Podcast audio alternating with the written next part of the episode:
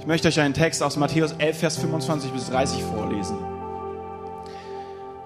Danach sprach Jesus das folgende Gebet. O Vater, Herr des Himmels und der Erde, ich danke dir, dass du die Wahrheit vor denen verbirgst, die sich selbst für so klug und weise halten. Ich danke dir, dass du sie stattdessen denen enthüllst, die ein kindliches Gemüt haben. Ja, Vater, so wolltest du es. Mein Vater hat die Vollmacht über alles gegeben, hat mir die Vollmacht über alles gegeben. Niemand außer dem Vater kennt den Sohn und wirklich, und niemand kennt den Vater außer dem Sohn und jenen, den, denen der Sohn der Vater offenbaren will. Dann sagte Jesus, kommt alle her zu mir, die ihr müde seid und schwere Lasten tragt. Ich will euch Ruhe schenken. Nehmt mein Joch auf. Ich will euch lehren, denn ich bin demütig und freundlich und eure Seele wird bei mir zur Ruhe kommen. Denn mein Joch passt euch genau und die Last, die ich euch auflege, ist leicht.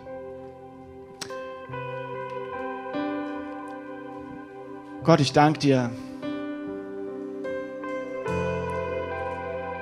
Ich danke dir dafür, dass du zum Mensch wurdest. Ich danke dir dafür, dass du uns so sehr liebst und dass du eine Beziehung zu uns haben möchtest. Ich bitte dich, dass du uns heute Morgen unsere Herzen öffnest für das Bewusstsein und das uns bewusst machst, dass du eine Beziehung mit uns möchtest. Und eine Beziehung ist nicht etwas, diese Beziehung, die du dir wünschst, das ist nicht etwas, was auf einer weiten Distanz ähm, passiert, sondern es soll in der Nähe passieren. Und du bist nah, du bist auch heute Morgen hier. Dein Geist ist mitten unter uns. Und darauf vertraue ich und wir vertrauen dir, dass du da bist, dass du in uns wirkst. Ich bitte dich, dass dein Geist die Worte jetzt lenkt und sie in unseren Herzen wirklich auch bewegt. Nicht nur in euren, auch in meinem Herzen. Herr, dass wenn wir aus diesem Gottesdienst rausgehen, Herr, dass wir, Herr, dass wir einfach weiter mit unseren Gedanken und mit unserem Herzen bei dir sind und bei dem, was du uns heute sagen möchtest. Amen.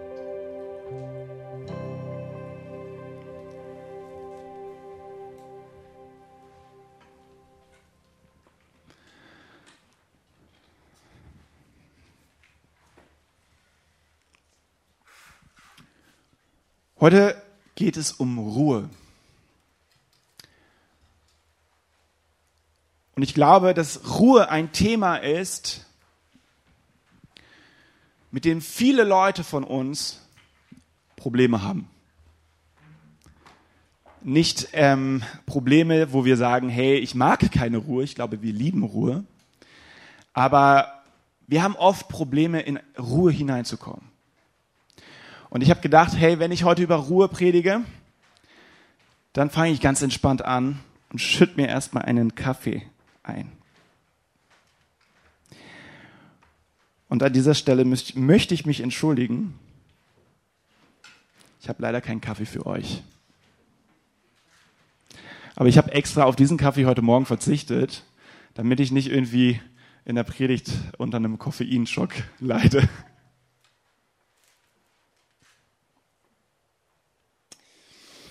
Ich glaube, jeder von uns hat so seine Rituale, seine Wege, in Ruhe zu kommen, sich zu entspannen.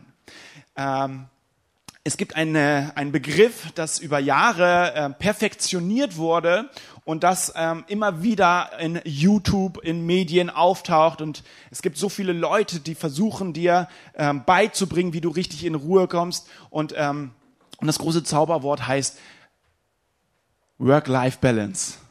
Wer hat das schon mal gehört? Work-Life-Balance. Okay, einige von euch, meine Predigt heute heißt Work-Life-God-Balance. Ähm, und ich möchte, wenn ich in diese Predigt hineingehe, möchte ich euch klar machen, dass das, was da steht, absoluter Bullshit ist.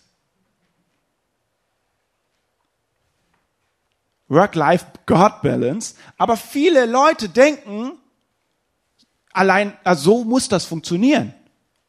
Viele Leute denken, es muss genau so funktionieren. Erst dann komme ich wirklich in eine Ruhe. Und ich möchte euch heute sagen, das ist Bullshit. Und nicht nur, das ist Bullshit, sondern warum. Ähm, und da möchte ich euch ein bisschen mit hineinnehmen. Ich bin ein sehr sprunghafter Mensch. Ich bin jemand, der sehr viel gerne machen kann. So, ich, der, diejenigen, die äh, den Podcast vor zwei Wochen gehört haben, den ich mit meiner Mom machen durfte, die haben mitbekommen, dass ich so ein absoluter Schwarz-Weiß-Typ bin. Und entweder, und mein, meine Frau zum Beispiel sagt auch, entweder, ja, ich bin der faul, ich kann der faulste Mensch überhaupt sein, aber ich kann aber auch der größte Workaholiker überhaupt sein. Das gibt so beides, aber äh, sowas dazwischen, das fällt mir immer sehr, sehr schwer. Und ich habe vor einigen Jahren, müsst euch einfach, muss, ihr müsst euch einfach Folgendes vorstellen, für mich ist Gemeinde mein Leben. Ja, Gemeinde ist, ich bin in die Kirche äh, hineingewachsen. Ähm, ich bin aufgewachsen in einer Pastorenfamilie. Und ihr kennt den Pastor, bei dem ich aufgewachsen bin. Und sein Herz schlägt für Kirche. Sein Herz schlägt für Gemeinde und dafür, dass Gottes Reich auf dieser Erde wächst. Und mit dieser Vorstellung, mit diesen Idealen, mit dieser Ideologie bin ich aufgewachsen und ich habe sie auch für mich angenommen. Und ich habe gemerkt, ey, ich habe schon in, in, jungen Jahren mit zehn, nee, mit zehn, das war, da war ich noch jünger, so mit sieben, ähm, sechs, sieben, acht, habe ich schon angefangen in der Kinderstunde mitzuarbeiten, obwohl ich, obwohl ich selber in der Kinderstunde war. Und ich habe ähm, versucht, der Kinderstundenmitarbeiterin, wir hatten damals übrigens nur eine einzige Person. Ich bin übrigens sehr dankbar dafür, für jeden einzelnen von euch, der Kinder ähm, in der Kinderstunde mitarbeitet. Richtig genial. Und ich sage euch etwas, das wird reich belohnt im Himmel. Und wir hatten damals, glaube ich, nur eine Person, ne? die Larissa. Und ich habe Larissa versucht zu unterstützen mit meinen kreativen Ideen und so. Und ich kann mich noch ganz genau daran erinnern, da wollten wir einen Thron aufbauen. Und ähm, dann haben wir einen, dann hat die Larissa gesagt, so, ja, wie machen wir das am besten? Ähm, das soll so richtig schön aussehen wie so ein Thron. Und dann ähm, hat sie mir, äh, habe ich ihr gesagt, so ja, man könnte so einen Tisch, äh, so einen Tisch aufstellen und dann könnte man einen Stuhl drauf machen und eine Decke drüber. Dann sieht das richtig cool aus. Das haben wir gemacht und es sah wirklich richtig cool aus. Und Larissa war voll begeistert von mir, dass ich so eine kreative Idee hatte. Ne? Und da habe ich gemerkt, oh, jetzt habe ich Blut geschmeckt. Blut geleckt? Ja. Ihr wisst, was ich meine. Auf jeden Fall war das für mich so der Moment, ey, so, wow, krass, ich kann mich mit meinen kreativen, mit meiner Kreativität mit meinen Talenten, ich kann mich einbringen in die Gemeinde. Und Gemeinde ist für mich zu einem, zu, zu dem wertvollsten, mittlerweile neben meiner Frau, zu dem wertvollsten Gut in meinem Leben geworden. Bis dahin, dass ich dann mit elf gesagt habe, ich weiß ganz genau, was ich werden will. Es hat einige Umwege gebraucht, aber ich will auf jeden Fall Pastor werden. Das ist mein Wunsch, das ist meine Leidenschaft, dafür schlägt mein Herz, weil mein Herz schlägt für Kirche, mein Herz schlägt für die Menschen, die in der Kirche sind. Und dafür, dass, dass Gottes Reich hier auf dieser Erde wächst. Und wie das in der Gemeinde ist und wie man das immer wieder hört, ist, dass von vorne gesagt wird, hey, du musst Menschen zu Gott führen, du musst dies tun, du musst das tun, du musst ein besserer Christ sein, kümmere dich darum, dass du den Nächsten liebst, und so weiter und so fort. Und das sind alles nicht Dinge, die, die falsch sind. Ja, das sind alles richtige Dinge, sonst würden wir sie nicht immer wieder predigen. Aber wir hören diese Sachen und für mich war dann irgendwann hat sich dann dieser Druck aufgebaut, ey, ich muss mehr liefern. Ich habe nur dieses eine Leben hier auf dieser Erde und ich muss mehr liefern. Ich muss mehr machen. Und dann haben wir Veranstaltungen gemacht ohne Ende. Wir haben uns investiert. Ich habe mich ins Lobpreisteam investiert. Ich habe mich äh, an ganz vielen Bereichen. Ich habe Jugendkirche äh, in, in der Gemeinde gemacht und so weiter. Ich habe das geliebt. Das war ja auch echt eine Leidenschaft. Wenn ich das nicht geliebt hätte, dann würde ich es wahrscheinlich, hätte ich es auch nicht gemacht. Aber ich habe auch so diesen Druck gehabt, ey, ich muss mehr machen. Ich will mehr machen. Und dann ist es vor etwa vier Jahren passiert, dass wir ich weiß nicht, nee, vor vier, war, vier Jahren war es nicht, da war meine Hochzeit. Vor fünf Jahren. Wann hat Michi geheiratet? Fünf, vor, vor, fünf Jahren, ne? Genau. Ja, vor fünf Jahren ist es passiert. Da hatten wir in dem Jahr ganz viele Veranstaltungen. Ladies Day. Ich hatte noch Ostern und ich hatte ganz viel zu organisieren. Und ich wusste, hey, ähm, das ist richtig viel Stress. Und nebenbei noch die Schule. Ähm, Also das heißt, das ist ja jetzt nicht irgendwie, das ist, da wurde ich nicht für bezahlt so. Ähm, mittlerweile werde ich äh, äh, zum Teil bezahlt, was ich richtig genial finde. Aber damals war das eben nicht so und dann habe ich das alles ehrenamtlich gemacht und habe mich investiert und richtig viel Zeit rein investiert und ähm, wie das so ist, ja, ich bin entweder schwarz oder weiß und da war ich in dem Moment gefühlt weiß, aber irgendwie, hm, bisschen komisch war das die, äh, die ganze Situation. Ich bin nicht zur Ruhe gekommen. Ich habe gemerkt, ich habe richtig Stress gehabt und dann hat mein mein äh, bester Freund, der hat in dem Jahr geheiratet und ich war sein Trauzeuge und ich hatte vier Jahre, bevor er geheiratet hat, also das ist jetzt mittlerweile sogar, also ne, neun Jahre her, genau, danke. ähm, habe ich mir die größten Vorstellungen gemacht, wie ich seinen Junggesellenabschied vorbereite. Und in dem Jahr konnte ich seinen Junggesellenabschied nicht stattfinden lassen, weil ich keine Zeit hatte. Und mir war das so arg. Ich habe gedacht, hey, das kann doch nicht sein. Ich hatte keine Zeit. Ich ich, ich, ich, ich habe mich überall investiert. Ich bin durchgedreht. Das war einfach zu viel. Und ich habe zum Glück einen sehr verständigen Kumpel, und ich habe mit ihm einen Deal gemacht und gesagt, hey komm, äh, ich bereite da nicht vor und du bereitest meinen nicht vor, dann sind wir quitt. Ähm, aber trotzdem war, mir, war, mir, das schon arg irgendwie. Und ähm, was ich dann gemerkt habe, ist, dass dann im Sommer rum, dass ich dann, an, dass meine Ohren angefangen haben zuzugehen. Ähm, und ich habe äh, ich hab auf einmal einen Tinnitus bekommen. Ähm, aber nicht so, so Langzeit-Tinnitus. Ihr wisst, also Tinnitus, wenn du so ein Piepsen im Ohr hast. Und das wird oft durch Stress verursacht. Ähm, und das war nicht so ein Langzeit-Tinnitus, es gibt ja echt da Unterschiede auch, sondern das war für mich, dass ich immer mal wieder so einen Moment habe, wo, wo, wo so zack, auf einmal hat alles gepiept um mich herum. Also als wäre gerade eine Bombe neben mir explodiert und dann wird alles langsam wieder laut, so. Und ich merke mir so, was passiert hier? Ich, ich, ich, ich, ich was, was ist denn hier los? Und dann habe ich halt festgestellt, hey, Manuel, äh, du machst vielleicht ein bisschen zu viel. Vielleicht lädst du dir ein bisschen zu viel Arbeit auf. Vielleicht gehst du ein bisschen zu krass voran. Und ich durfte über die Jahre lernen, und das hat wirklich Jahre gedauert, ähm, und ich bin auch heute noch am Lernen. Gerade weil ich so ein sprunghafter Mensch bin, gerade weil ich sehr aktiv bin. Bis heute bin ich am Lernen, zu ruhen, in die Ruhe hineinzukommen.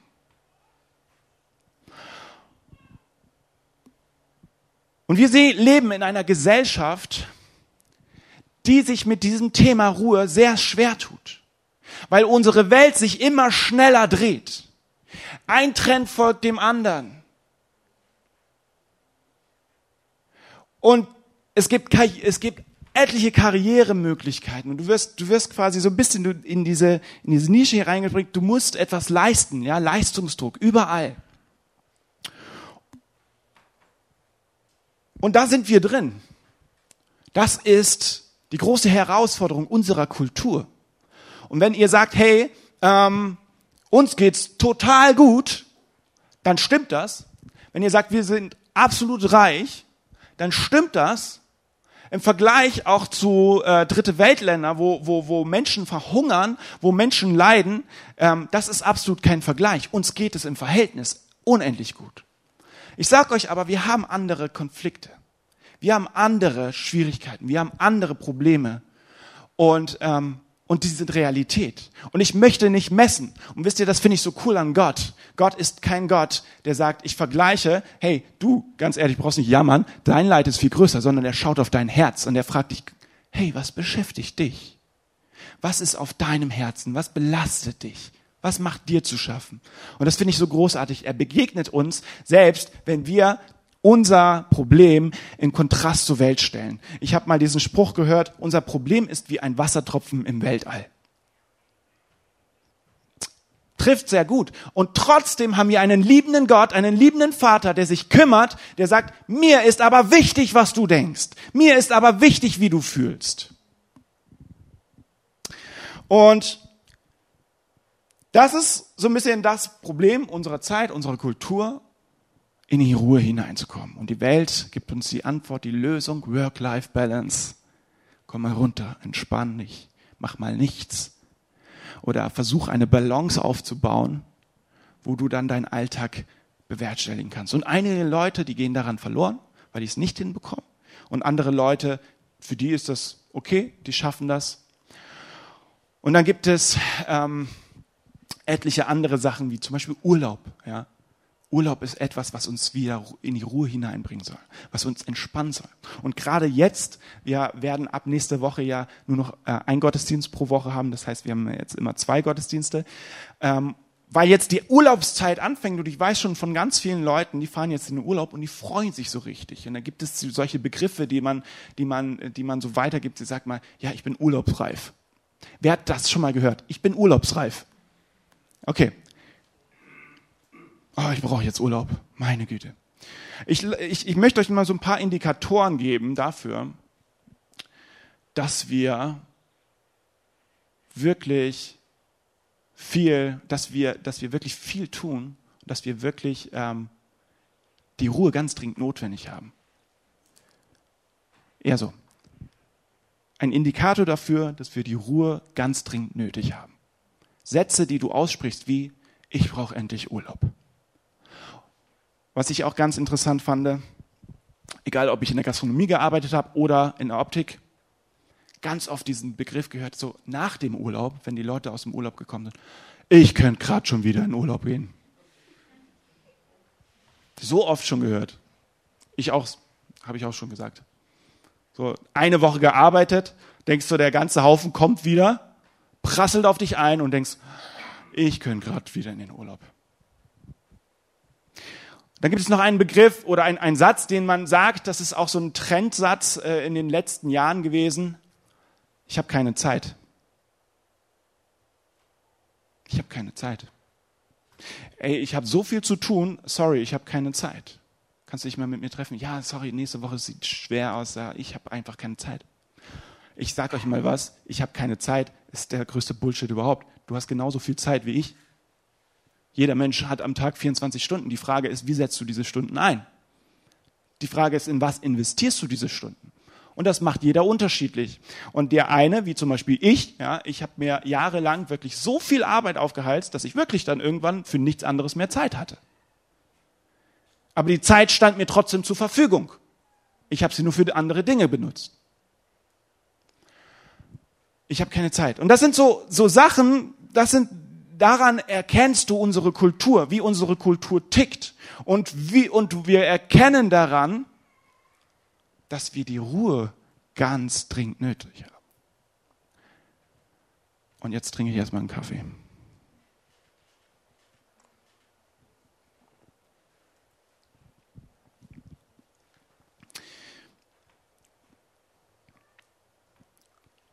Ruhe ist etwas Biblisches, etwas Göttliches.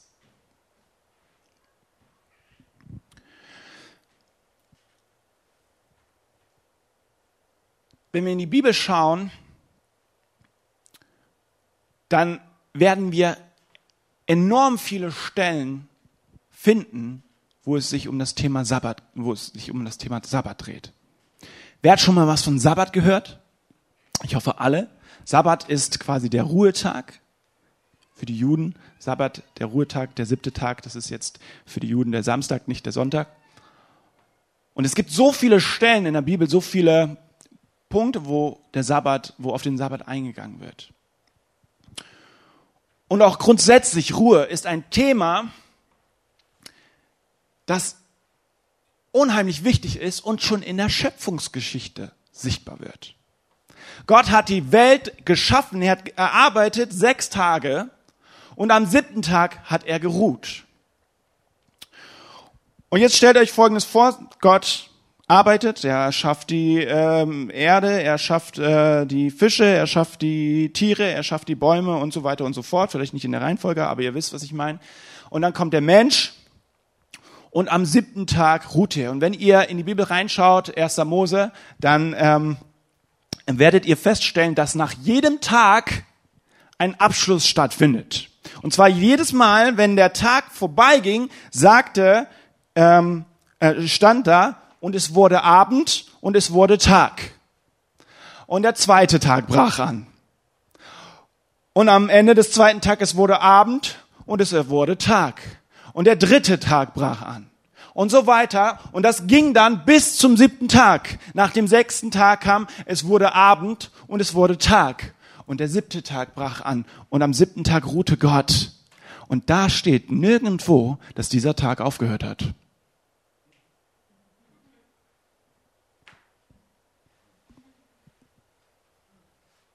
Das steht nirgendwo. Und es wurde Abend.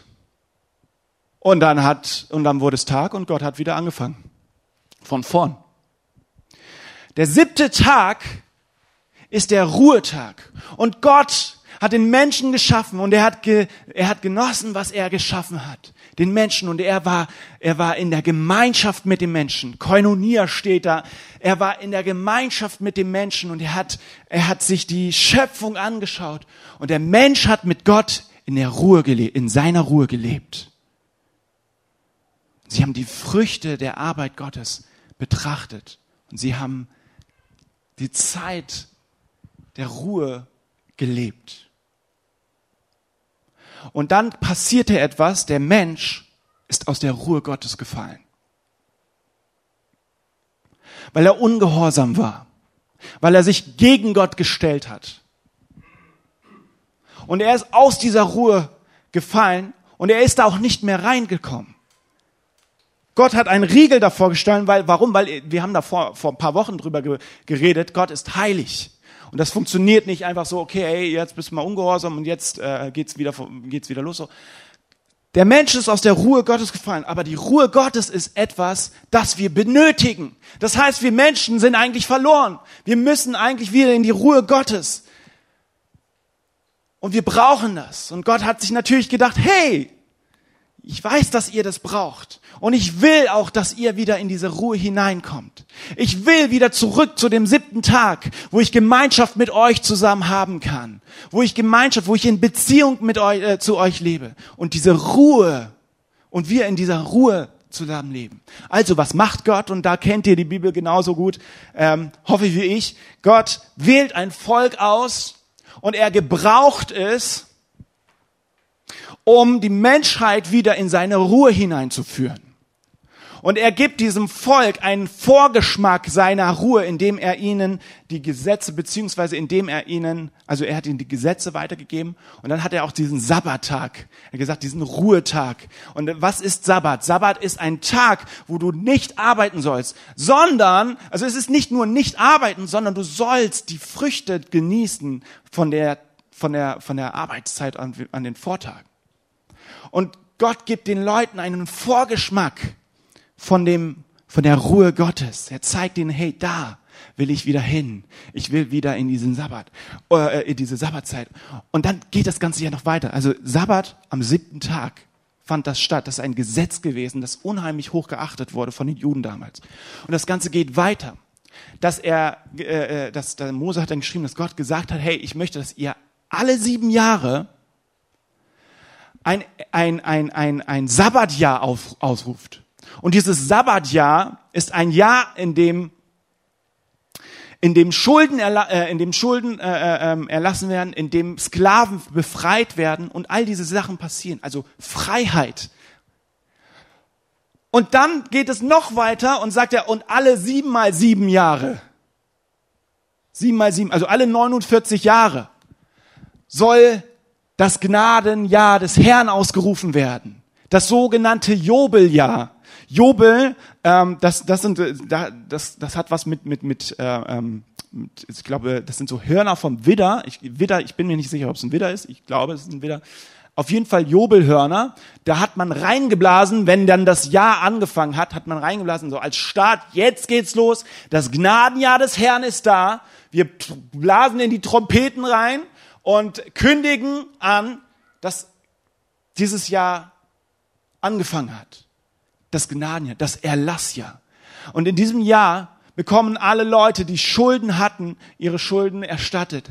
Leute, die ihre Länder verloren haben, bekommen das wieder gut geschrieben. Und all diese ganzen Sachen. Und, ähm, und damit hat das Volk gelebt. Und Gott hat dadurch dem Volk einen Vorgeschmack von seiner Ruhe ge geschenkt und gesagt, hey, guck mal, da will ich mit euch hin.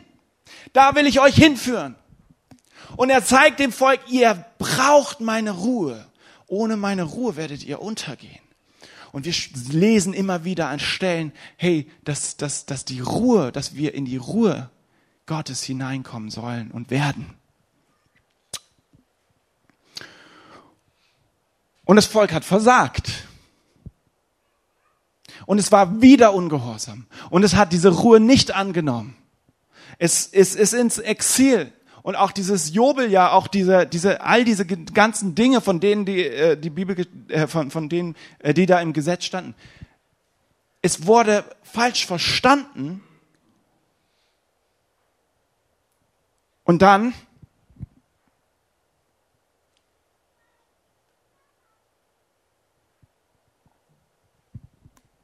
Und dann kam Jesus. In Lukas 4 ist Jesus in Nazareth in seiner Vaterstadt. Und da lesen wir im Lukas-Evangelium vom ersten öffentlichen Dienst, also er hat davor schon gedient, aber im Lukas-Evangelium ist das der erste Dienst Gott, äh, Jesu. Und zwar predigt er über die Jesaja-Schriftrolle und er sagt, das Gnadenjahr des Herrn ist gekommen. Und am Schluss schlägt er diese oder macht diese Schriftrolle wieder zu. Und dann alle Leute in der Gemeinde warten, was predigt Jesus jetzt? Und Jesus sagt, dieses Wort hat sich heute erfüllt. Vor euren Augen. Und er kündigt dieses Jobeljahr, dieses Gnadenjahr, dieses Erlassjahr an. Und er sagt den Leuten, hey, diese Zeit der Ruhe ist gekommen. Diese Zeit der Ruhe, in diese führe ich euch hinein. Und alle Leute denken, ja, endlich, die Ruhezeit, von der Gott gesprochen hat. Endlich, wir kommen in Gottes Ruhe hinein. Wir können endlich in Gottes Ruhe hineinkommen. Und dann stirbt Jesus. Und die Menschen denken, es ist vorbei. Wir haben jetzt keine Chance mehr. Jesus ist tot. Nichts mit Ruhe. Gottes Ruhe. Alles hinüber. Jetzt sage ich euch etwas, was ich total cool finde, was ich, glaube ich, sogar schon mal gesagt habe. Ich glaube, an Ostern habe ich das mal gesagt. Ich finde es interessant, dass Jesus an einem Freitag gestorben ist. An einem Freitag ist er gestorben ist ins Grab gelegt worden und über Samstag, über den Sabbat, der siebte Tag, ruhte sein Körper. Und am achten Tag ist er auferstanden. Der achte Tag. Was ist der achte Tag? Wir, wir sehen nur, dass es bis zum siebten Tag geht, dass die Menschen in der Ruhe Gottes gelebt haben, aber dann aus der Ruhe Gottes gefallen sind. Aber was passiert danach? Der achte Tag. Und Jesus stand auf. Und es war eine Neuschöpfung. Eine neue Schöpfungsgeschichte. Und das Ganze fing von vorne an. Jesus war der Erste. Er ist neu geschöpft. Er ist auferstanden. Und mit ihm beginnt eine neue Schöpfung. Halleluja. Können wir ein Halleluja dazu hören? Come, come on. Wow. Der achte Tag ist der erste Tag der neuen Schöpfung. Und wisst ihr, wie es weitergeht? Diese Schöpfung verbreitet sich. Es werden immer mehr Menschen auf dieser Welt neu geschöpft, indem sie Jesus Christus annehmen. Und es gibt einen, es gibt eine auch hier gibt uns Gott einen Vorgeschmack von, von seiner Ruhe, indem wir Jesus Christus nachfolgen. Und wenn wir von Work-Life-Balance reden oder beziehungsweise hier von Work-Life-God-Balance, dann ist, ich sag euch, warum das, warum das Bullshit ist. Work-Life-God-Balance. Wir denken manchmal, wir müssen bestimmte Sachen voneinander trennen, aber wir können sie nicht voneinander trennen. Wir werden nicht in die Ruhe kommen, indem wir sagen, okay, hey, ein bisschen leben, und dann mache ich meine stille Zeit, weil dann bin ich wieder aufgetankt und dann lebe ich wieder. Und dann mache ich wieder meine stille Zeit und dann lebe ich wieder. Leute, ich lese die Bibel jeden Tag. Und ich bete. Und das sind so Momente, die geben mir Kraft definitiv. Aber ich kann danach nicht aufhören. Danach geht's doch weiter. Mein Leben lebe ich nicht mehr, sondern Christus lebt in mir. Und erst dann spüre ich die Ruhe, die Gott für mich vorgesehen hat. Erst dann komme ich in wahrer Ruhe. Und all diese Tricks, all diese Tipps, die die Welt dir geben will, das kannst du tun, dann bist du absolut, ich krieg das mit. Hey, einer der, der, der, der, der, der größten Krankheiten unserer Kultur nennt sich Überforderung, nennt sich Burnout und viele Leute glauben gar nicht, dass es gibt Burnout, so, weil ganz ehrlich, das hat man erst vor ein paar Jahren ähm, entdeckt, so. Ja, natürlich, weil unsere weil unsere Kultur eine absolute äh, Überforderungskultur ist. Und das sehen wir woran? Das sehen wir, dass wir seit anderthalb Jahren durch Corona so zurückfahren mussten und jetzt Schwierigkeiten und die meisten Leute jetzt Schwierigkeiten haben, wieder hochzufahren. Hey, das stimmt doch irgendwas nicht.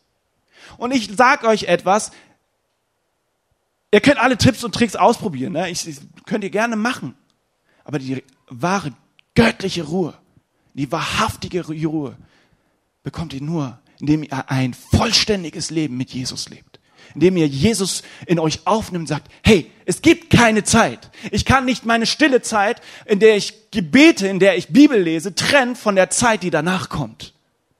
Entweder lese, lebe ich in Christus und Christus lebt in mir oder gar nicht.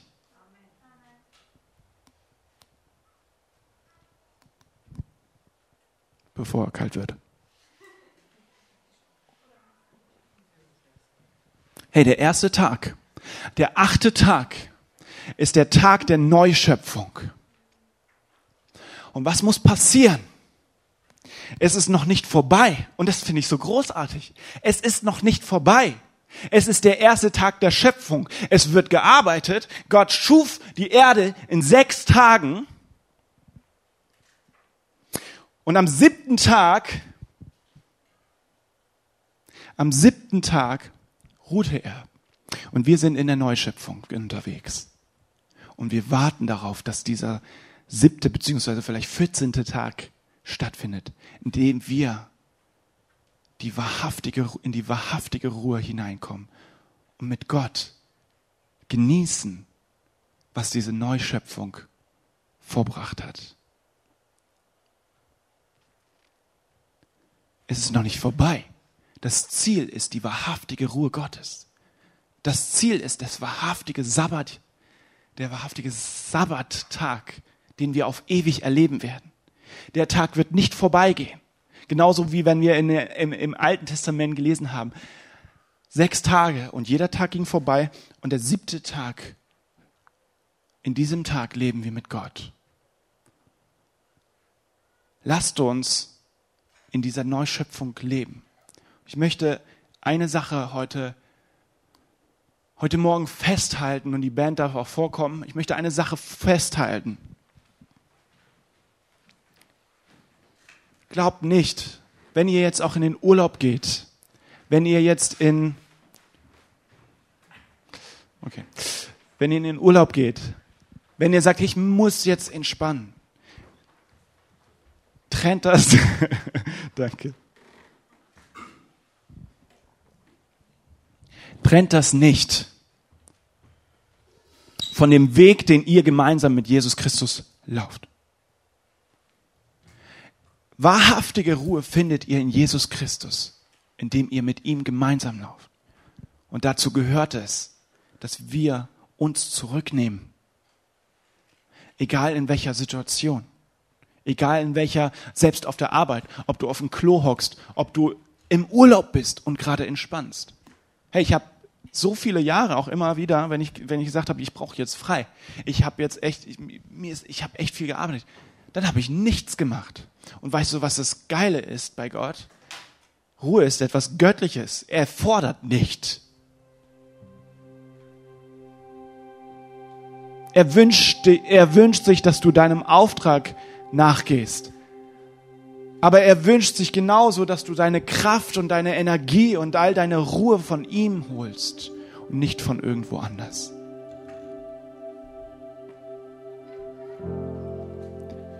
Das bedeutet nicht, dass ihr jetzt auf alle möglichen Sachen verzichten möchtet, die euch runter, äh, die, müsst, die euch runterbringen. Ich liebe Kaffee, ja. Kaffee ist für mich ein Ruhegetränk. Wenn ich morgens aufstehe und keinen Kaffee kriege, dann kriege ich Kopfschmerzen und bin ganz, weiß nicht, bin noch nicht ganz wach, so, also bin noch nicht ganz zur Ruhe gekommen und kann den Tag nicht so anfangen. Also was mit den Kopfschmerzen stimmt nicht, aber das habe ich heute. Das ist zum ersten Mal. Es gibt viele Sachen, die wir machen, die uns in eine Ruhe bringen, aber in die wahrhaftige Ruhe hineinzukommen, das kannst du, indem du auf Gottes Stimme hörst. Das kannst du, indem du sagst, Gott, du bist Herr meines Lebens. Und nicht nur, du bist Herr mein, ein, von einem Teil meines Lebens.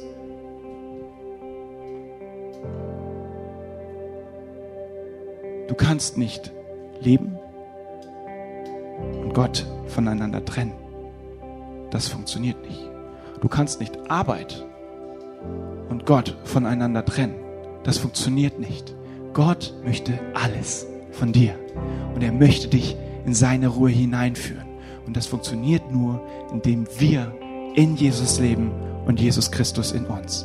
Und wenn du heute Morgen diese Entscheidung treffen möchtest, in die wahrhaftige Ruhe Gottes hineinzukommen, Jesus Christus anzunehmen und Teil dieser Neuschöpfung zu sein, dann gebe ich dir heute die Möglichkeit. Lass uns mal gemeinsam aufstehen und unsere Augen zumachen. Und jeder, der eine Entscheidung treffen möchte und diesen Weg gehen möchte und diese Neuschöpfung, ja, also Gott, jeder, der ein Ja zu Jesus Christus sagt, wird Teil dieser Neuschöpfung. Und jeder, der diese Entscheidung heute Morgen treffen möchte, macht mal bitte ganz kurz die Hand hoch. Okay. Ich gucke auch gerade so ein bisschen in die Runde. Ich sehe, glaube ich, hat, ich glaube, es hat jeder schon diese Entscheidung getroffen. Deswegen einfach nur mal einen Livestream. Und ich lasse das hier in diesem Raum auch nochmal offen. Wenn du eine Entscheidung treffen möchtest und sagst, ich möchte Teil dieser Neuschöpfung sein und die wahrhaftige Ruhe Gottes hineinkommen,